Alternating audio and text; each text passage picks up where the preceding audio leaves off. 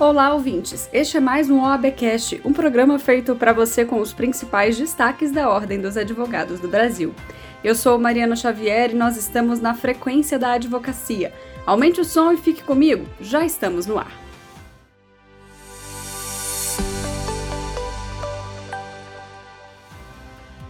O presidente da OAB Nacional, Beto Simonetti, participou da solenidade de posse do ministro Alexandre de Moraes como presidente do Tribunal Superior Eleitoral e do vice-presidente do TSE, ministro Ricardo Lewandowski. Durante seu discurso como representante da advocacia, Simonetti assinalou que o acompanhamento sistemático das eleições é uma tarefa relevante para a Ordem dos Advogados do Brasil. Nos importa verificar a legalidade e a legitimidade de cada passo do processo eleitoral, desde o início até a posse dos eleitos, sempre pelo voto popular. E assim tem sido a cada eleição, um processo limpo, seguro e muito bem conduzido pela Justiça Eleitoral. A OAB se mantém ao longo de 92 anos equidistante dos projetos concorrentes nas eleições, nas eleições muito embora respeitando a todos. Nós não somos apoiadores e jamais seremos de governantes ou de candidatos, muito menos opositores. Nosso papel nas eleições é acompanhar e fiscalizar o processo. Neste ano, também conclamamos as candidatas e os candidatos a assumirem um pacto de respeito entre si e de obediência às normas eleitorais. Que todos tenham a convicção de que o único caminho a seguir é do respeito ao resultado das eleições. Todos os eleitos serão sim diplomados e tomarão posse. É também fundamental o respeito às prerrogativas dos advogados, dos candidatos, bem como o cumprimento das garantias constitucionais da ampla defesa, do contraditório, do devido processo legal e da presunção de inocência. Para concluir, quero lembrar o ensinamento de Rui Barbosa. Defensor do respeito às leis e ao Estado de Direito, ele escreveu sobre o civilismo.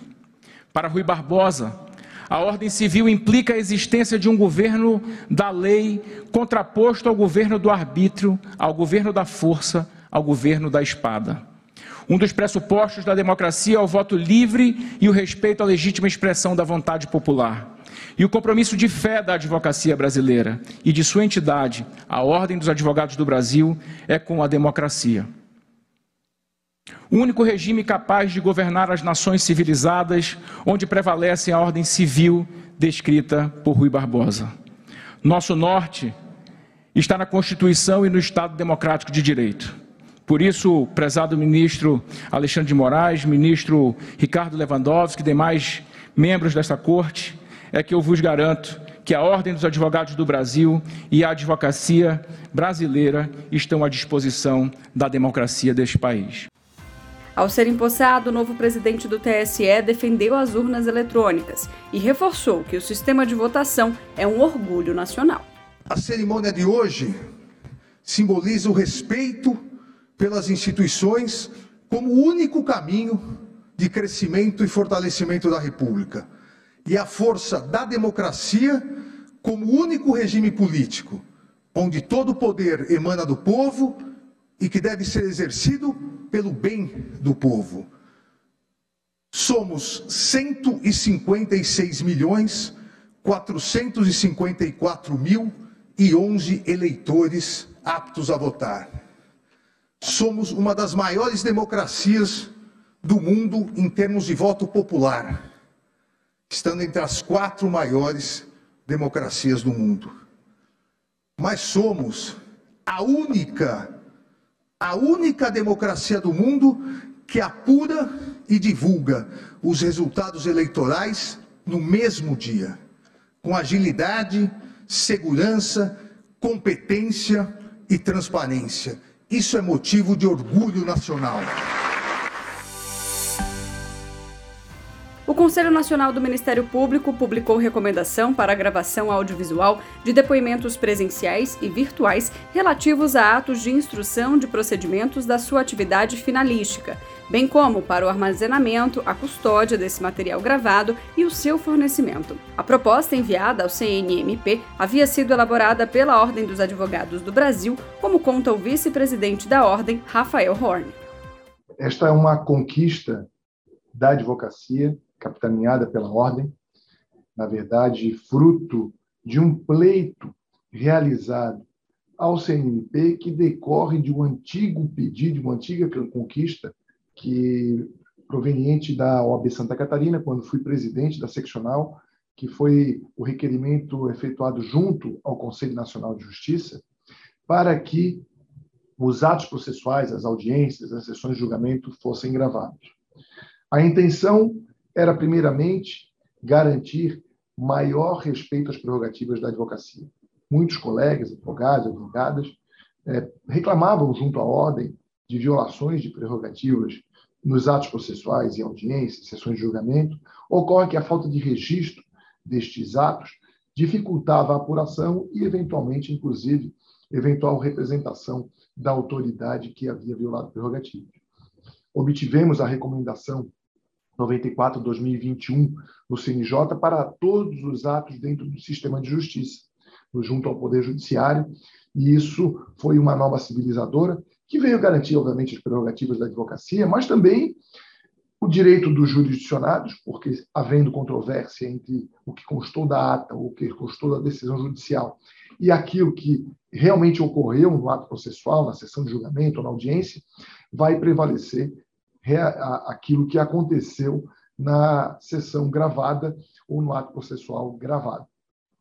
Isso foi celebrado, foi, foi um marco civilizatório, e a intenção da ordem, logo no início dessa gestão, capitaneada pelo presidente Pedro Simonetti, foi levar pleito idêntico para o Conselho Nacional do Ministério Público, para que, no âmbito dos depoimentos tomados nos PICs, nos procedimentos realizados no Ministério Público, tivesse igual eh, normativa e, com isto, ampliar as, a, a, o respeito e a defesa das prerrogativas dos advogados e o próprio direito dos jurisdicionados e daqueles que participam dos procedimentos do Ministério Público. O Conselho Nacional de Justiça lançou a cartilha sobre o tratamento do superendividamento do consumidor. O material contou com um trabalho da vice-presidente da Comissão Especial de Defesa do Consumidor da OAB Nacional, Cláudia Lima Marques.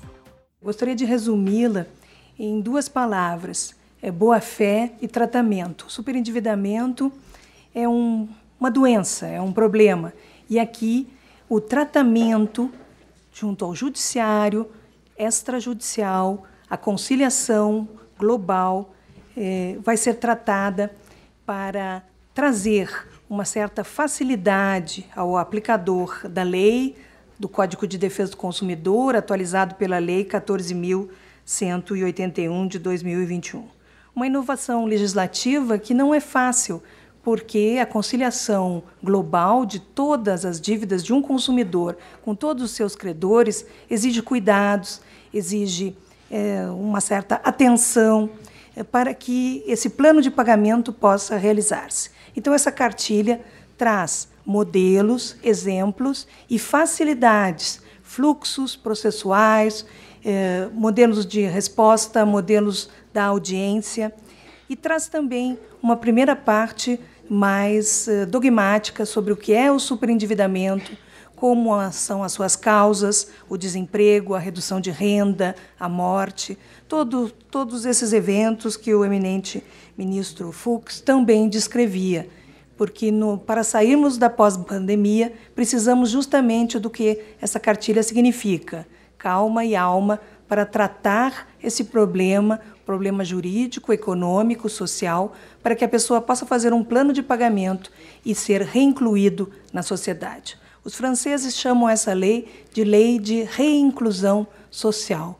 Nós a chamamos, e o eminente ministro Antônio Herman Benjamin, presidente da comissão que criou essa lei, denominou de combate à exclusão social. A imprensa brasileira repercutiu o manifesto em defesa da democracia, divulgado durante a sessão do Conselho Pleno da OAB Nacional, em Brasília, pelo presidente da Ordem dos Advogados do Brasil, Beto Simonetti. O jornal Hoje, da TV Globo, foi um dos meios de comunicação a destacar o manifesto, como ressalta a apresentação do jornalista César Tralli. A OAB, Ordem dos Advogados do Brasil, divulgou hoje um manifesto em defesa da democracia. E neste documento, a entidade afirma ter orgulho e confiança no modelo do sistema eleitoral brasileiro. conduzido de forma exemplar pela Justiça Eleitoral. E diz que o país conta com a AB para zelar pela Constituição, afastando riscos de rupturas democráticas, com a preservação das instituições e também dos poderes da República. A OAB é uma das entidades que, a convite do TSE, participam do processo de inspeção e auditoria do Sistema Eletrônico de Votação. Em publicação feita no portal do Senado Federal, o presidente do Congresso Nacional, Rodrigo Pacheco, afirmou que as declarações, como o Manifesto em Defesa da Democracia, divulgado pela Ordem, são sempre bem-vindas e que a democracia é o melhor caminho para o país. Outros meios de comunicação também destacaram o manifesto, como o Portal Veja, Folha de São Paulo, O Globo, Estadão, CNN Brasil, Consultor Jurídico e outros. A lista completa com o link de acesso para cada matéria publicada você confere lá no nosso site, em oab.org.br. O programa de hoje fica por aqui. Você também pode acompanhar as principais notícias da Ordem dos Advogados do Brasil nas nossas redes sociais. Basta um clique de curtir ou seguir e você fará parte do nosso universo OAB. No Instagram e no Twitter você encontra a gente pelo arroba CFOAB. Já no Facebook, YouTube e Spotify é OAB Nacional.